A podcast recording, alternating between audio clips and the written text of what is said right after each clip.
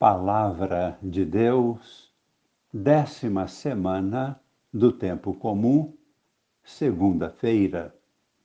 Amigos e irmãos, participantes da vida nova em Cristo, com Maria em oração. Gostaríamos de deixar bem claro qual é a maravilha que podemos observar bem no início da segunda carta de São Paulo aos Coríntios.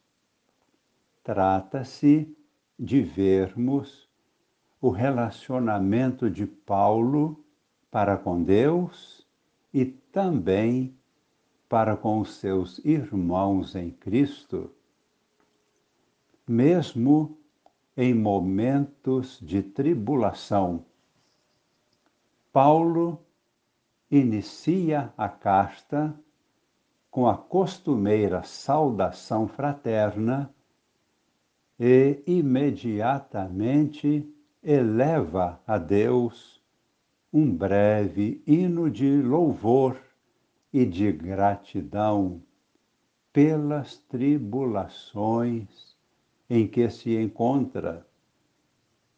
Isto porque ele compreende que Deus está sendo misericordioso para com ele. Ele vê nisto até mesmo uma consolação de Deus. E uma vez consolado por Deus, Paulo passa a confortar e consolar seus irmãos e filhos espirituais, que igualmente passam por tribulações.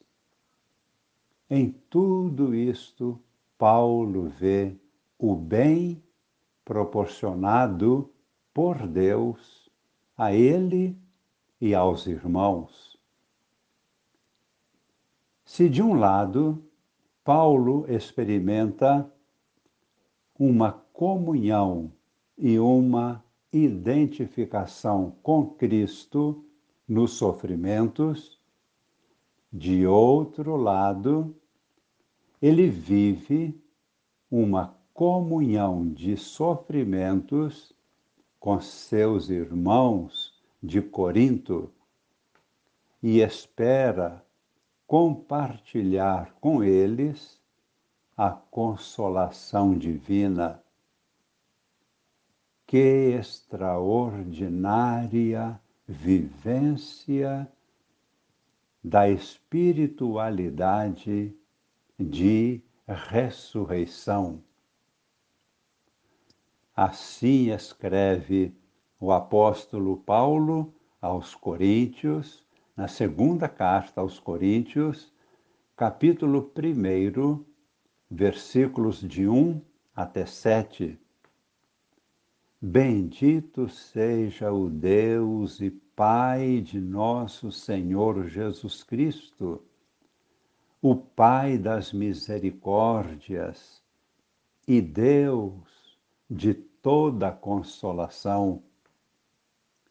Ele nos consola em todas as nossas aflições para que, com a consolação que nós mesmos recebemos de Deus, possamos consolar aqueles que se encontram em toda e qualquer aflição, pois, à medida que os sofrimentos de Cristo crescem em nós, cresce também a nossa consolação por Cristo.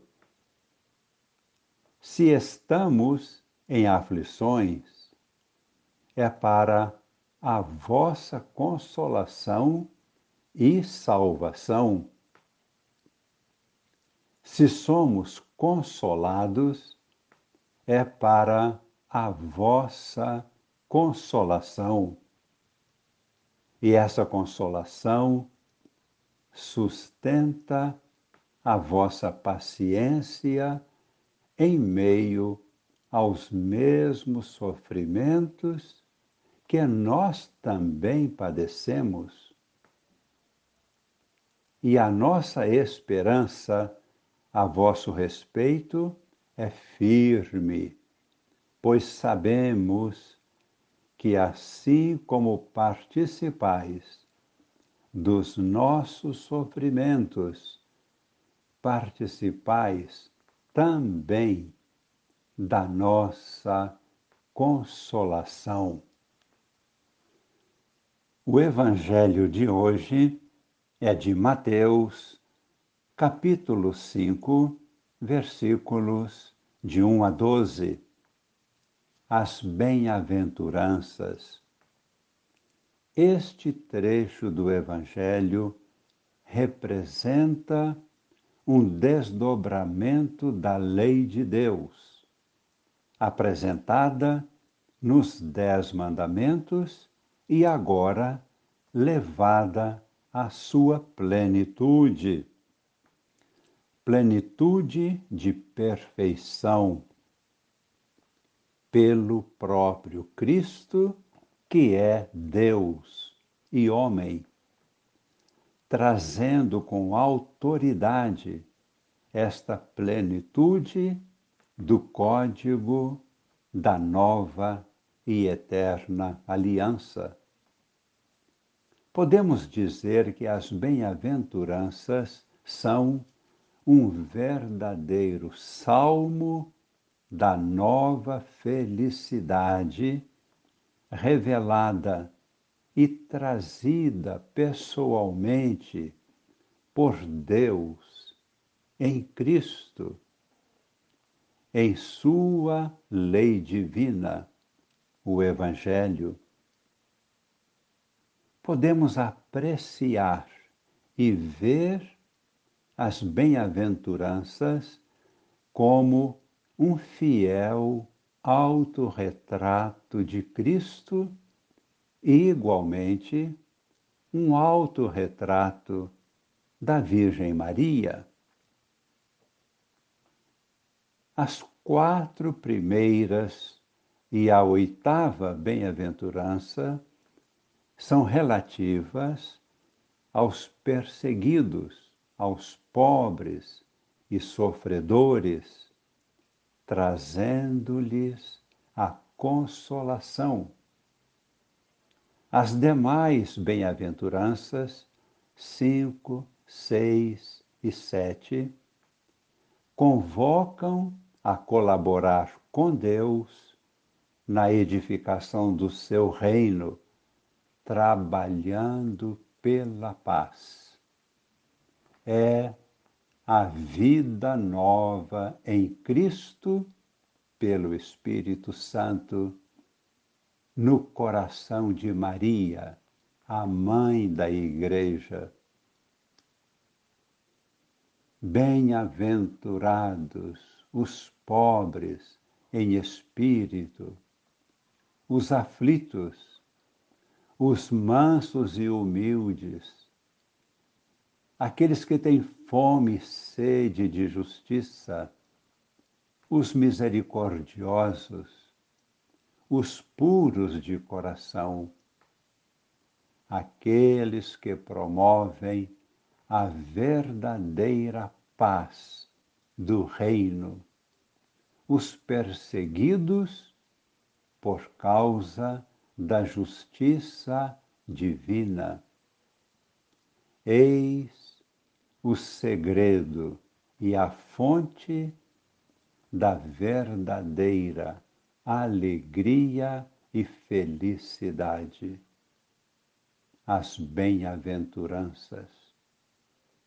Rezemos agradecendo humildemente esta revelação divina e suplicando que estejam em nossos corações estas bênçãos descidas do céu, cheguem ao coração de cada pessoa, participante de nossas famílias, que as bem-aventuranças estejam no coração de toda a igreja, renovando-a. Cheguem estas bem-aventuranças a todos os povos sobre a terra.